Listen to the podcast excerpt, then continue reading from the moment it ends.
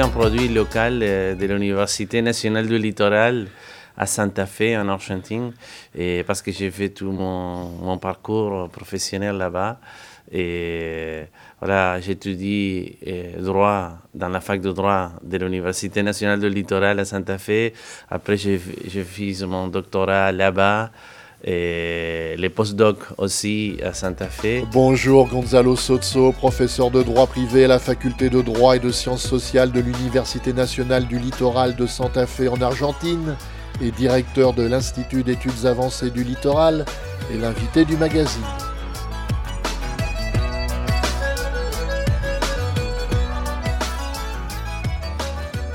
Gonzalo Sozzo est intervenu dans le cadre du cycle de conférences de l'Institut d'études avancées de Nantes sur le thème le droit privé à l'heure de l'Anthropocène. Et voilà, et j'ai rentré en contact euh, ici avec la, maison de l'IA Nantes et, la ville de Nantes en 2011, parce que j'étais fellow ici à l'époque. Et voilà, et après, j'ai revenu plusieurs fois à l'université de Nantes comme profité. Et, voilà, et ici à l'IA, euh, pour, des raisons de différentes manifestations scientifiques hein, que, que l'Institut a organisées. Mais on peut dire en gros que je suis un produit local du système universitaire argentin. Le droit, c'est une passion ou c'est par défaut? Non, non, c'est une passion, c'est une passion. Et, le monde du droit a, des, des, aspects incroyables, vraiment.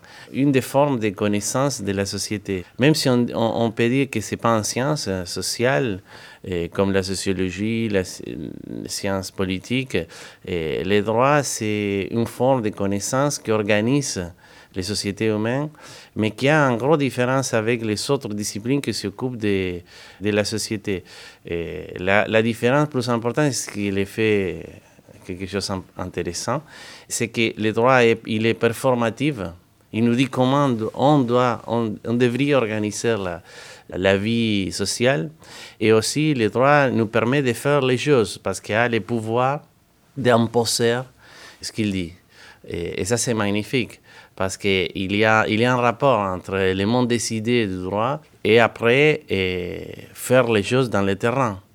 On peut transposer ce qu'on pense sur le terrain. Et ça, c'est magnifique, vraiment. C'est pas seulement des pensées en loi pour la lutte contre les changements climatiques. On, peut la transformer dans une réalité. Si on produit un programme de consommation durable, mais après, ça, a des effets concrets dans la vie quotidienne, ça, ça, ça fait changer. C'est pas automatique, non? C'est vrai que le droit ne, ne, va pas changer toute seule la réalité. Et c'est ça que j'aime bien du droit. Il te permet de faire, faire des choses réellement.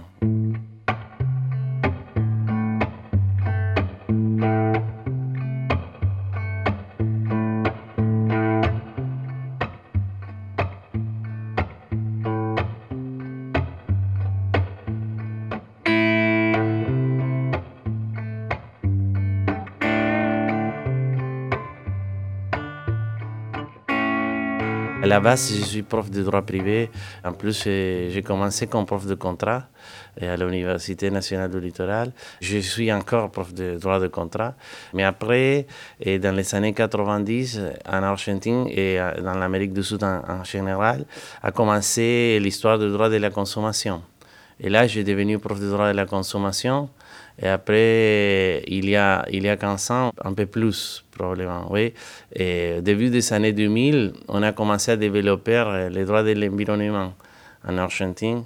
Et c'est comme ça que j'ai passé un peu du droit, du droit privé pur et dur vers les droits de la consommation, qui se ressemble beaucoup au droit du travail dans certains aspects. Et après, j'ai passé au droit de l'environnement. Avec une particularité, ici en France, le droit de l'environnement, il est fait plutôt par, par les publicistes, par les profs de droit public. Mais en Argentine, l'influence d'un très important groupe de profs de droit privé sur les droits de l'environnement était énorme. Et j'ai fait partie un peu de ce groupe qui a renouvelé en Argentine les études sur les droits de l'environnement. Un prof de droit étudie le droit enseigne le droit, mais ne fabrique pas le droit. Je ne sais pas comment ça marche ici en France, mais en Argentine, les profs de droit, nous, nous avons une, euh, ce qu'on appelle la doctrine, une influence très très forte sur la jurisprudence, ça veut dire sur les pouvoirs judiciaires. C'est habituel que les, les, juges, ils citent, ils font des citations dans ces arrêts, ces décisions, des auteurs de la doctrine. C'est magnifique ça. Hein. Alors, on fait passer des idées à, la jurisprudence de manière directe. Et après, il y a un rapport avec la, la production normative dans les pouvoirs législatifs. Je dis dans les pouvoirs parce que l'Argentine, c'est un pays fédéral. Et alors, tu as la législature de la province, des États subnationaux. Et après, tu as le Congrès, le Sénat, la Chambre des députés. Et c'est habituel que les profs on participe des commissions pour, pour refaire les lois. J'ai eu la chance de participer euh, comme euh, une des collaborateurs d'un groupe qui a refait le code civil de l'Argentine en 2015. Et on a approuvé un nouveau code civil en 2015 qui a remplacé le code du 19e siècle. Et je fais partie de, de ce groupe qui a, qui a refait le code. Maintenant, on a une loi de la consommation des années 80 10 et on veut la remplacer pour un code de la consommation. Et on a travaillé avec une commission de 10 juristes pour refaire le code de la consommation. Après, dans la province de Santa Fe, j'ai travaillé dans ce s'appelle le code de l'eau, parce que chaque province a son propre code de l'eau. non, non, on fait des choses euh, réellement. Hein. les profs euh, de droit privé et de droit public euh, aussi, on a une influence sur la jurisprudence, sur la loi.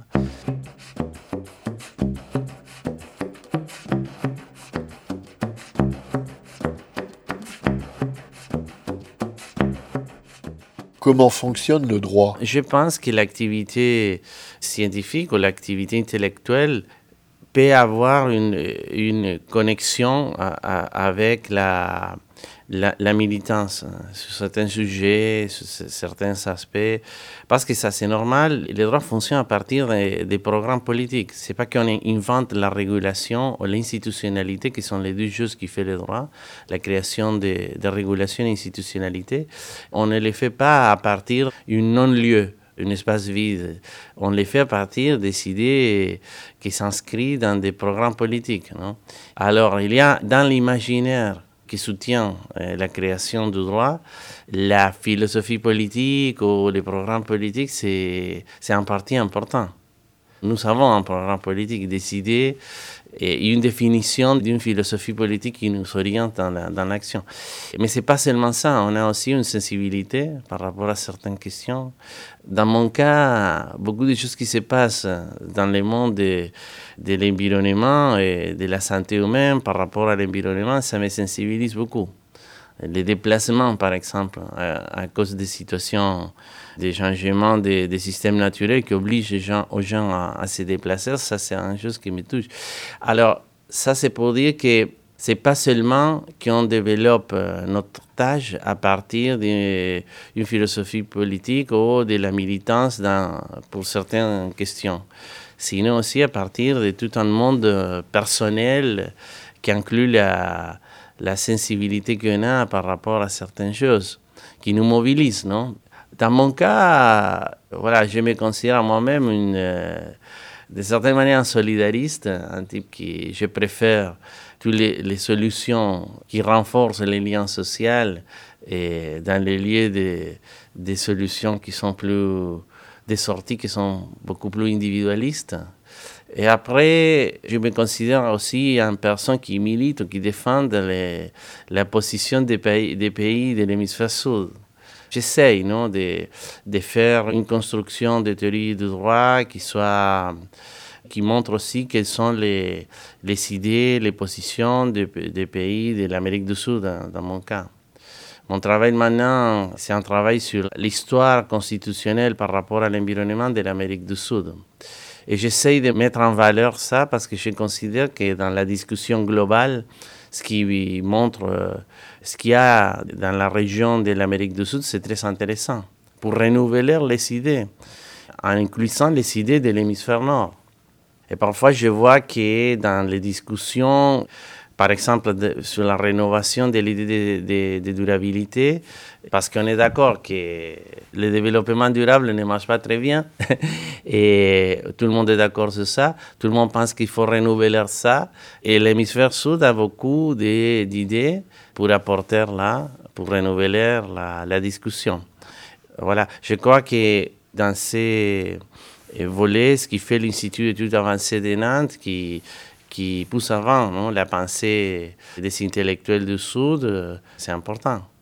Il n'y a pas beaucoup d'espace dans l'hémisphère nord pour les intellectuels de l'hémisphère sud. Et voilà, ça c'est important. Ça, ça produit une, une vision un peu plus complexe et plus riche sur différents sujets. C'est important. Comment s'articulent les différents droits à leurs différentes échelles Sur un cas concret, on peut voir ça très clairement, comment on, on joue dans ces contextes.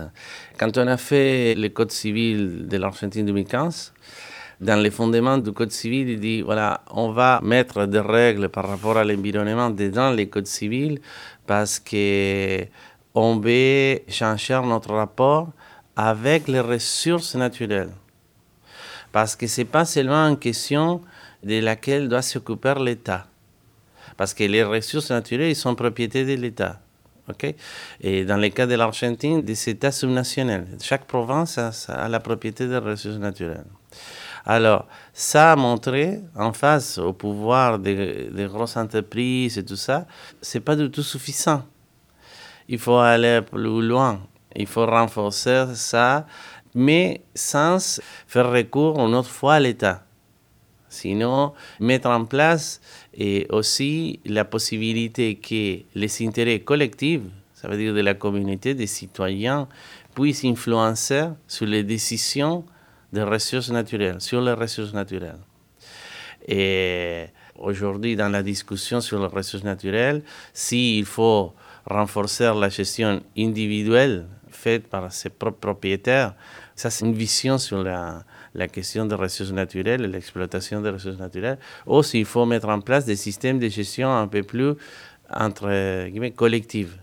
Voilà. Dans ces discussions, la voie qu'a pris le Code civil de l'Argentine, c'est donner un voix à la communauté, à la collectivité, pour qu'ils puissent influencer dans la décision sur les ressources naturelles qui prend l'État, qui a l'obligation de les protéger.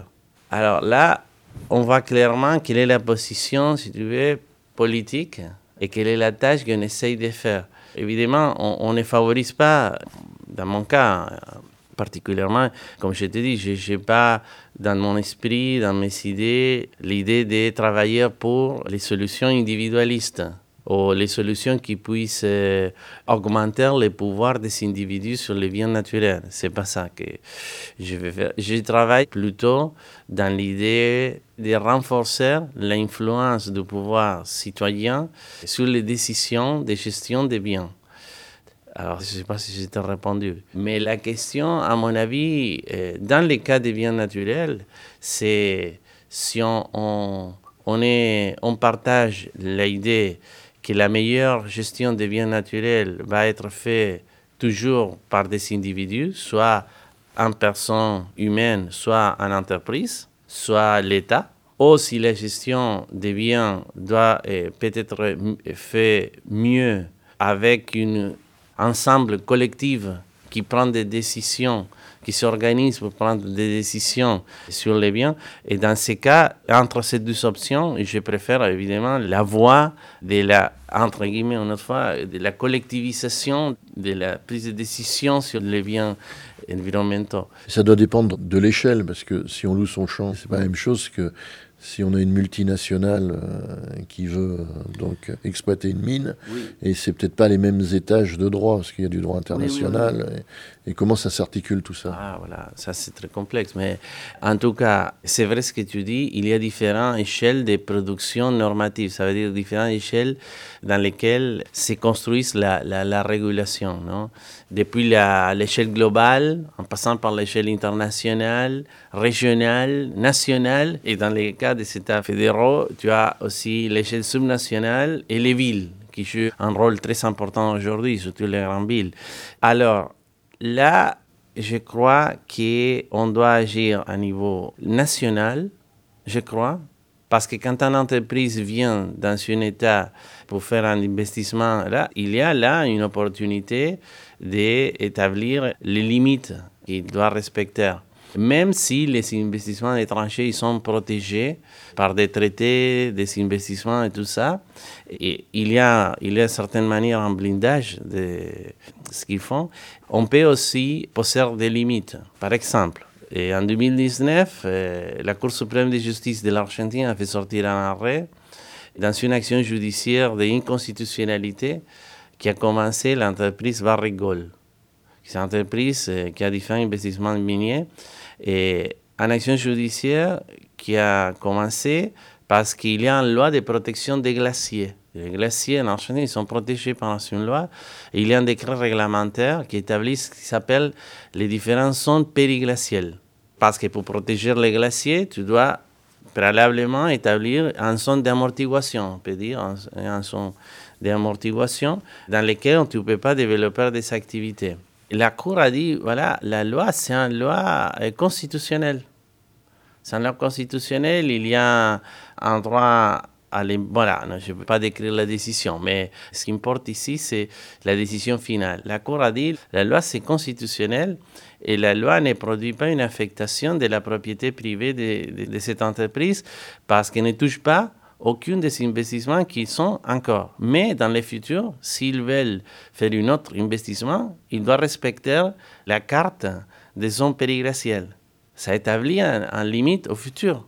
Alors, ça veut dire que l'action nationale, à niveau national, même si les entreprises viennent avec des traités d'investissement et ils sont protégés, on peut mettre des limites. Il y a une autre loi qui établit combien de terres peut être achetées par les entreprises étrangères. Et il a déjà fait la carte, euh, il a mis les niveaux de saturation, et tu ne peux pas aller au-delà de ça. Alors, ils sont des limites, évidemment. Après, il faut contrôler, il faut mettre en place les contrôles, voilà, et, ça, c'est une autre chose. Mais je crois qu'il y a, même s'ils sont des mouvements à l'échelle internationale, on peut établir des limites à niveau national. Alors, ce n'est pas absolument suffisant. Il faut travailler aussi au niveau global. Mais il y a des initiatives pour faire des choses au niveau global. Là, par exemple, toutes les initiatives qui vont dans la direction de renforcer ce qui s'appelle l'état écologique du droit à niveau global, faites par la UICN, c'est l'Union internationale de conservation de la nature, faite par les Nations unies avec euh, les PNUD ou avec euh, les programmes qui s'appellent Harmony with Nature. Toutes ces initiatives vont dans la direction de renouveler à niveau global l'existence des limites par rapport à l'environnement et nos besoins de, tenir en compte l'harmonie, la subsistance des écosystèmes naturels. Et parfois, le niveau global nous aide à niveau national. Parce que si on obtient des déclarations, ça c'est très connu, si on obtient des déclarations, on obtient des, consensus, on arrive à des consensus au niveau global, après ça descendre au niveau national au niveau local. Et ça veut dire qu'il y a une interface entre l'action au niveau local, l'action qu'on peut développer à niveau global. Et à mon avis, il faut les deux. Il faut les deux. Et les juristes, on peut travailler dans les deux niveaux. Par exemple, je me rappelle à l'époque un groupe de, de profs euh, français qui ont posé avant les principes de non-régression de la conférence de, Rio Plouvin.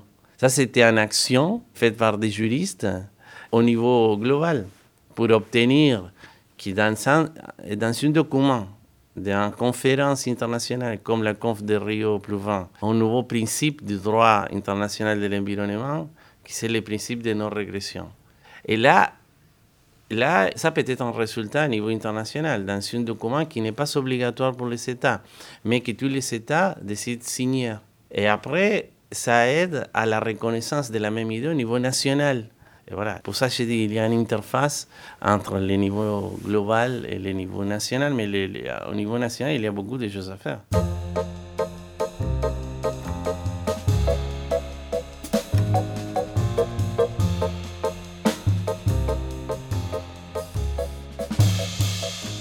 Vais rajouter un niveau. Il y a le droit coutumier aussi. Là, dans la discussion sur quoi faire avec les, biens naturels, ce qui, apporte, euh, ce que tu dis, les droits coutumiers, je dirais la cosmovision qu'il y a dans les différentes régions du monde sur les biens naturels et, sur la, la, gestion des biens naturels et comment prendre les décisions, quelles décisions prendre. Et ça commence à avoir des effets très importants qui nous aident à repenser la, durabilité et la régulation. Par exemple, en Amérique du Sud, c'est le cas des constitutions de vont vivre. La constitution de l'Équateur 2008 et la constitution de la Bolivie en 2009. Ils ont changé absolument de paradigme. Ils ont dit c'est pas important le développement durable. Ils ne disent pas exactement comme ça les choses. Il faut vivre. Et à travers les bons vivre, on va arriver au développement. Mais le développement, ce n'est pas un objectif final, c'est un instrument du bon vivre. Et bon vivre, c'est en gros vivre en harmonie avec la nature, les êtres vivants, les humains et les non-humains. Ils ont fait des textes constitutionnels en disant ça. C'est la cosmovision des peuples autochtones euh, des Andes, de la région des Andes. Ils sont mis dans les textes constitutionnels. Et à cause de ça, ils ont créé une branche de droit dans les textes constitutionnels qui s'appelle les droits de la nature. Et après, ils ont développé, dans le cas de la Bolivie et l'Équateur, toute une action au niveau international pour, euh, pour que les Nations Unies fassent une reconnaissance de l'existence de ces droits de la nature. Voilà, et entre autres, ils ont obtenu que le 22 avril soit le droit international de la mer-terre. Et à la base du programme de Harmony with Nature des Nations Unies, il est à la base le travail de ce type de pays. Alors, ce que je veux dire est que la pensée des peuples autochtones, c'est une source d'inspiration très importante pour renouveler notre pensée sur la manière de produire notre rapport avec les biens naturels? Et tu sais, maintenant, on commence à voir des cours constitutionnels d'autres pays qui ne sont pas la Bolivie et l'Équateur, qui n'ont pas une constitution qui dise la nature c'est un sujet de droit, mais qui commencent à reprendre les idées. Par exemple, le cas de la, la Cour de la Colombie, qui a fait sortir un arrêt dans lequel il y avait une discussion sur la déforestation de l'Amazonie par rapport au changement climatique. C'était une action judiciaire commencée par une ONG avec un groupe d'enfants. Et la Cour a dit l'Amazonie, c'est un sujet de droit. Alors, il a décidé, entre autres mesures qu'il a prises dans sa décision, faire un contrat, un accord transgénérationnel avec les générations futures sur comment gérer la forêt. Et après, il y a une décision 2019 de la Cour suprême de l'Argentine qui dit les fleuves, un fleuve, c'était un, un, cas dans lequel il y avait une discussion sur la gestion d'un bassin d'un fleuve, et a dit ah, les fleuves ont le droit à la subsistance. Et pour survivre, ils ont besoin d'une quantité minimum d'eau. Ça veut dire que qui met un barrage dans la partie plus haute doit laisser que l'écosystème qui est en bas puisse avoir la quantité suffisante d'eau pour survivre. C'est une idée qui vient des droits de la nature, mais la constitution de l'Argentine ne dit pas qu'il y a des droits de la nature. Comme tu vois, il y a un processus d'expansion de l'idée qui est repris par par des autres pays et qui nous aide à changer un peu, à renouveler notre idée. Alors, pour répondre à ta question, euh, oui, la cosmovision des peuples autochtones, dans certaines régions du monde, on peut rajouter aussi ce qui se passe en la Nouvelle-Zélande, dans l'Inde, avec les fleuves, voilà, dans différentes régions du pays, c'est un source d'inspiration hein, pour changer la vision sur les biens naturels. Et c'est pas seulement, comme j'ai l'habitude de dire, c'est pas seulement de la poésie, hein. ça c'est ce sont des arguments concrets, des instruments concrets qui viennent de ce type de pensée qui nous aident à résoudre des problèmes concrets. Hein. Il ne faut pas penser que c'est seulement au niveau philosophique que ça a un impact. Ça produit un impact aussi au niveau des utiles, de la boîte d'utiles qu'on met en place. Hein. C'est très puissant. C'est très puissant. Et c'est nouveau C'est très récent. L'histoire de cette révolution des droits de la nature, euh, c'est un peu exagéré de dire révolution de la nature, mais cette euh, apparition non, sur les scènes des droits de la nature, il peut y avoir 10 ans, 15 ans. C'est difficile de mettre en date parce que ce mouvement duquel je parle, hein, la constitution de l'Équateur, la Bolivie, ce qui se passe dans la Nouvelle-Zélande, l'Inde, c'est un mouvement qui a 10 ans. Mais il y a eu des idées avant, non la Deep Ecology, des idées avant sur les droits de la nature. Mais concrètement, comme mouvement, on peut dire, de droit positif et de la jurisprudence constitutionnelle, c'est un mouvement qui peut avoir 10 ans, pas plus. Et sont décidés qui arrive en même temps, par exemple, que l'idée d'Anthropocène. C'est très intéressant hein, d'établir le lien entre ces différentes idées qui nous aident à repenser. À mon avis, l'idée d'anthropocène, c'est une idée excellente pour synthétiser ou catalyser beaucoup d'autres idées qui sont dans l'esprit de l'époque. Et l'idée d'anthropocène, qui en gros, c'est l'activité humaine là, qui a amené à cet état de faiblesse dans lequel euh, l'homme a mis les systèmes euh, naturels, qui aussi nous fait penser que les catastrophes qui prolifèrent de plus en plus et l'instabilité du climat et des écosystèmes, c'est tout définitif, c'est tout permanent. On va vivre dans un monde avec des systèmes naturels qui ne sont pas les mêmes systèmes naturels qu'on avait il y a 200 ans. Les générations futures vont habiter dans un monde beaucoup plus instable du point de vue du climat avec des désastres, des catastrophes récurrents. Et ça, c'est une situation permanente et définitive dans laquelle on a mis les systèmes naturels. Alors, il faut repenser la manière de construire notre rapport avec ces systèmes naturels. Et là rentrent les idées comme les idées de bon vivre, des droits de la nature, qui nous aident à repenser. Et pour ça, il y a un lien. Il y a un lien entre un peu cette idée d'anthropocène qui nous aide à, synthétiser, à catalyser dans un seul mot tout un diagnostic qu'il y a dans les sciences expérimentales, dans les sciences humaines et sociales et dans la pensée, les sens communs des, gens. Et tout un consensus sur l'état des systèmes naturels et pourquoi on est arrivé à ce moment et comment on est arrivé, quel était le rôle de l'humanité. Mais après, il faut trouver la manière de reconstruire notre rapport et dans la manière de reconstruire notre rapport, les droits coutumiers, les droits des peuples autochtones, mais plus que ça, la, la pensée que certains pays ont concrétisée dans les textes constitutionnels, comme la Bolivie et l'Équateur, ça nous aide à, à repenser. Je ne suis pas en train de dire qu'il faut revenir sur la pensée des peuples autochtones comme la seule source euh, pour repenser notre rapport avec les, les biens naturels. Hein. Mais c'est une des idées qui peuvent nous aider. Par exemple, quand il pense l'idée de respect de la survie des écosystèmes comme une limite à l'action humaine. Ça, c'est formidable. De toutes les formulations dans les domaines du droit que j'ai vues pour changer l'idée de développement durable, ça, c'est la plus, la plus développée.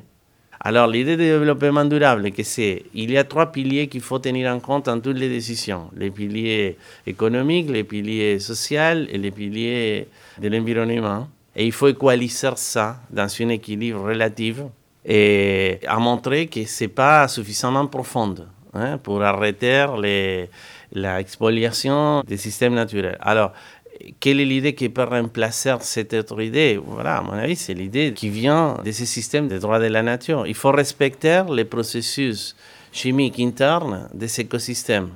On peut prendre toutes les décisions qu'on veut prendre, mais à condition de respecter ça. Il y a une limite là. Il y a une limite. Il y a une limite par la société, par le développement social, il y a une limite pour le développement humain, et il y a une limite euh, pour l'économie. Alors, pourquoi pas Pourquoi pas ne pas commencer à penser le renouvellement de l'idée de durabilité dans un sens plus fort en prenant cette idée qui vient à la base de la cosmovision des peuples autochtones, qui a été concrétisée dans les droits de la nature dans certains pays, et pourquoi pas. Alors, dans la décision que je te racontais de la Cour suprême de l'Argentine par rapport au fleuve, c'est ça qu'ils prennent en compte. Ils ne le disent pas exactement comme ça, mais ils sont en train de dire qu'il faut, il faut respecter la survie de l'écosystème du fleuve. Et sans la quantité suffisante d'eau, le fleuve ne va pas pouvoir survivre et son écosystème non plus. Alors, il y a là une limite. On peut mettre les barrages, on peut faire toutes les œuvres qu'on veut, mais à condition de respecter ça. C'est pas mal. Voilà. Et il y a des autres décisions. Une autre décision très intéressante, 2019, de la Cour a fait. Voilà, il y avait une entreprise qui a construit tout un quartier à côté d'un fleuve, un quartier résidentiel à côté d'un fleuve, mais sans prouver définitivement que le quartier ne produit pas une affectation définitive de l'écosystème du fleuve. Et la Cour a décidé qu'il il fallait tout refaire. Il, faut, il fallait faire marche en arrière dans toute la construction de tous ces quartiers, même s'ils avaient fait les études d'impact, ils avaient fait ça, mais ils n'ont pas arrivé à prouver que définitivement, clairement, que ça ne produira, ne produira pas une affectation à long terme de l'écosystème. Et ils sont appliqués un principe qu'on les voit aussi au Brésil et dans différents pays de l'Amérique du Sud qui s'appelle le principe d'interprétation pro-nature. Il a dit, j'ai un doute sur les, les effets sur l'écosystème, alors je décide à faveur de la nature. et je prends cette décision parce que j'ai un doute, je ne sais pas exactement s'il va avoir ou non un impact à long terme. Je préfère prendre une décision qui favorise la nature. Alors, ça, c'est un changement de pensée. Parce que dans une autre cosmovision, plus proche du droit moderne, on aurait dit là, voilà, comme il n'y a pas de preuves, tu peux développer les quartiers. Alors on a, on a renversé notre manière de penser. Hein, Principe de précaution. Oui, en tout cas, oui, il y a un rapport parce qu'en réalité, les principes d'interprétation pro-nature ont un lien avec les principes de précaution. En réalité, l'idée, c'est de dire, quand il n'y a pas de preuves suffisantes, il faut appliquer les principes de précaution. Mais en tout cas, voilà, cette argumentation, interprétation pro nature, c'est une pièce clé dans l'argumentation qui te permet d'appliquer les principes de précaution. Et cet argument, qui c'est un argument clé, il vient d'un pensée beaucoup plus écocentrique que l'argumentation qui te permet les droits modernes. Alors là, il y a un changement.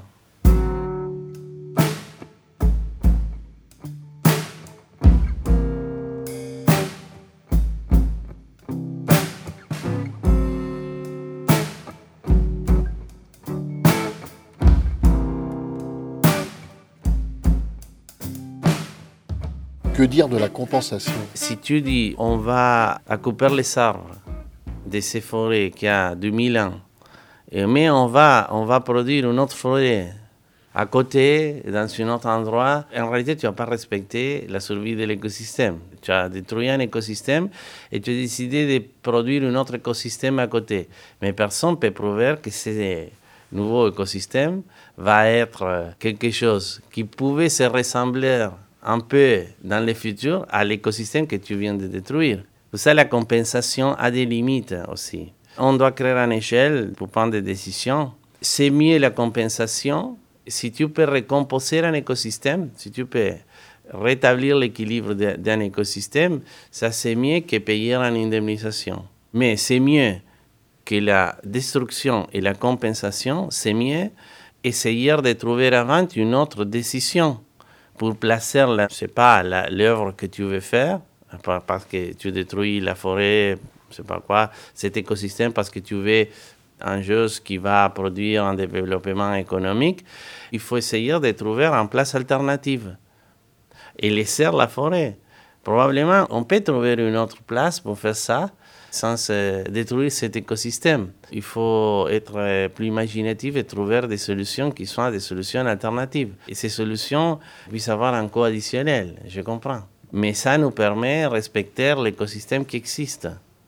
Et probablement la, réponse là, c'est il faut payer un surcoût pour faire cette œuvre qu'on veut faire dans une autre place. En gros, on doit préférer la survie des écosystèmes. On appelle ça les principes de précédence des biens naturels. On doit partir de l'idée que les biens naturels ils sont précédents à tous les autres biens. À la fin de la journée, tu n'auras pas plus de bien-être euh, pour les, les, êtres humains, plus de développement humain si tu n'as pas d'écosystème. Alors, je ne crois pas beaucoup dans la compensation, tu vois. Je pense que pour décider compenser, il faut prouver que c'est impossible faire ça dans un autre endroit.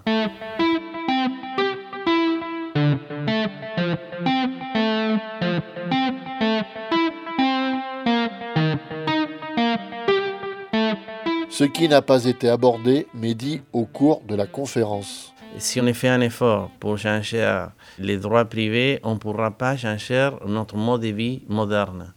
Parce que une grande partie de notre mode de vie moderne, il est dessiné dans les codes civils, dans les codes civils et dans les droits privés. Et notre rapport avec les biens naturels, il est établi par les droits privés. c'est les droits des propriétés, les droits des contrats, les droits de la consommation. Ils sont les instruments juridiques qui définissent de certaine manière notre rapport avec les biens naturels. Alors, si on est convaincu que dans l'Anthropocène, on veut, on doit, on a besoin d'échanger de manière de bouleverser notre rapport avec les biens naturels et de faire un tournement dans notre rapport avec les biens naturels, évidemment, il faut refaire les codes civils. Il faut repenser la propriété, il faut repenser la théorie des biens, l'abus du droit, et tous ces types de figures et des institutions qu'on connaît déjà depuis longtemps. Et c'est un travail très délicat, très fin, très difficile de faire, mais je dirais essentiel parce qu'au fond, la définition de notre rapport avec la nature est d'une part dans les textes constitutionnels, mais d'une autre part dans les droits privés. En réalité, les droits de l'environnement nous vient à dire qu'il y a des limites dans ces rapports qui ont été déjà établis. Les droits de l'environnement n'arrivent pas à changer notre rapport avec les biens naturels.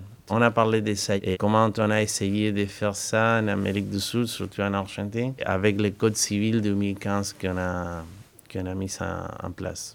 dans un contexte économique pas favorable non plus.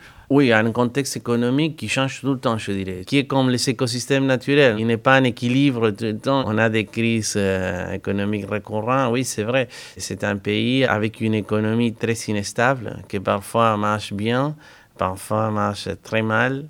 Et oui, mais alors les décisions comme la décision du Code civil sont les décisions institutionnelles de long terme. Et c'est très important, je pense que c'est bien la politique qui s'occupe du court terme. Mais il doit y avoir dans un pays certaines personnes qui s'occupent du long terme.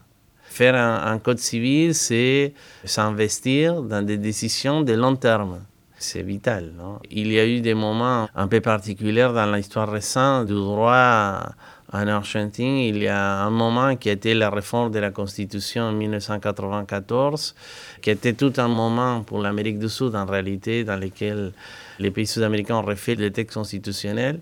Et là, je pense qu'on a écrit des textes constitutionnels qui sont formidables. Et les groupes de constitution des pays sud-américains après les totalitarismes qui ont prédominé dans la région dans les années 60-70 du XXe siècle, ça a été un grand moment, un moment fondationnel dans lequel on a pensé dans le long terme.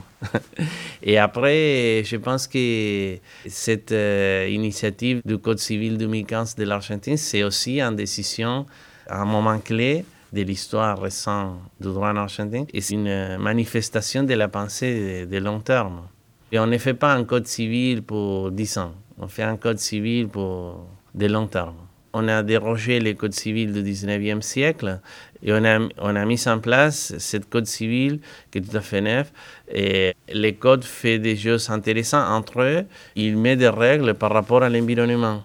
La Chine a approuvé aussi les premiers livres du code civil chinois et dans lesquels il met des règles par rapport à l'environnement. Il y a un article qui se ressemble beaucoup à les règles qu'on a mis dans les codes.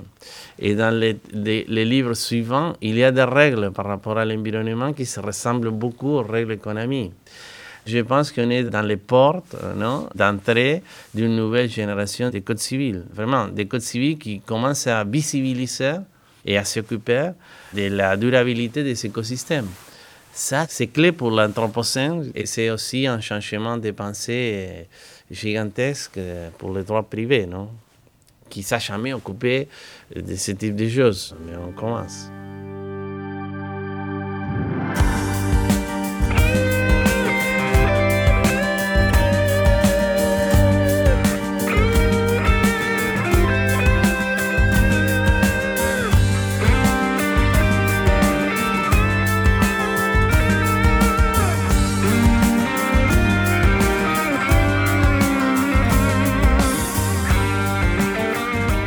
Merci à Gonzalo Sozzo, professeur de droit privé à la faculté de droit et de sciences sociales de l'Université nationale du littoral de Santa Fe en Argentine et directeur de l'Institut d'études avancées du littoral pour sa libre participation à ce programme.